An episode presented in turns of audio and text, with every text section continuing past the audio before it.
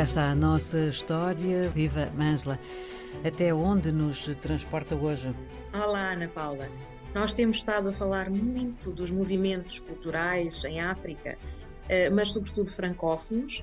Hoje vamos falar eh, de uma revista muito pouco conhecida entre nós, eh, chamada Black Orpheus, Orfeu Negro, hum. fundada em Ibadan, na Nigéria, em 1957. Portanto, já depois da célebre presença africana, não é? Uh, mas ainda assim um pouco antes da independência deste país, que foi em 1960. Uh, esta revista tornou-se um marco uh, na história cultural dos países, sobretudo anglófonos, da África, porque efetivamente nela se divulgaram diversos textos de autores conhecidos, ficção, poesia, mas também textos sobre arte, crítica literária, eh, dos africanos anglófonos e também dos afro-americanos. Tornou-se uma plataforma, como eu dizia, para a promoção destes autores e foi também uma forma de dar a conhecer os autores francófonos, pois eh, traduziam textos literários eh, dos francófonos africanos e também eh, das Caraíbas, não é?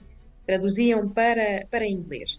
Uma nota interessante Uh, há vários escritores que colaboraram, por exemplo, o célebre Bol Soyinka, uhum. primeiro prémio Nobel da Literatura, não é?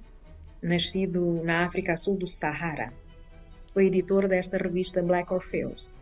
Mas o mais interessante é que o seu fundador foi nada mais, nada menos do que um alemão. um académico alemão que, que, foi viver, portanto, na Nigéria uh, na década de, de 50. Eh, de modo que uh, esta, esta revista é já um marco na história cultural de África. Uh, ainda durou uns quase 20 anos, foi publicada até 1975 e tiveram outras publicações, por exemplo, em 1964 publicaram uma antologia chamada Antologia das Novas Histórias Africanas e Afro-Americanas. Uma nota, Ana Paula, hum. curiosa, é de conhecimento público que o financiamento desta revista começou por ser feito de forma indireta pela célebre CIA.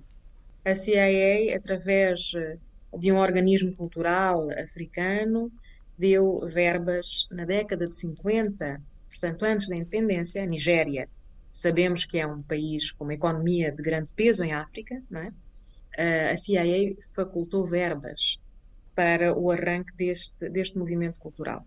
Não há dúvida de que estamos no pós-Segunda Guerra Mundial, não é? A tal divisão do mundo em dois blocos e uh, havia com certeza interesse e esta necessidade em manter uma presença.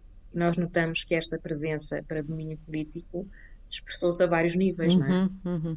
Em todo o caso, a Black Orpheus, uh, em conjunto com uma outra revista chamada Transição, Transitions, uh, no Uganda, que aí teve, essa revista teve uma grande influência na África Oriental e foi fundada em 1961, são consideradas as revistas uh, literárias de maior peso e tiveram um mérito grande que foi de também criar ou, ou alargar o público leitor. É, é, este tipo de publicações acaba por abrir um bocado de caminho a autores, a escritores que de outra maneira uh, teriam se calhar mais dificuldade em chegar a, a públicos mais longínquos, não é?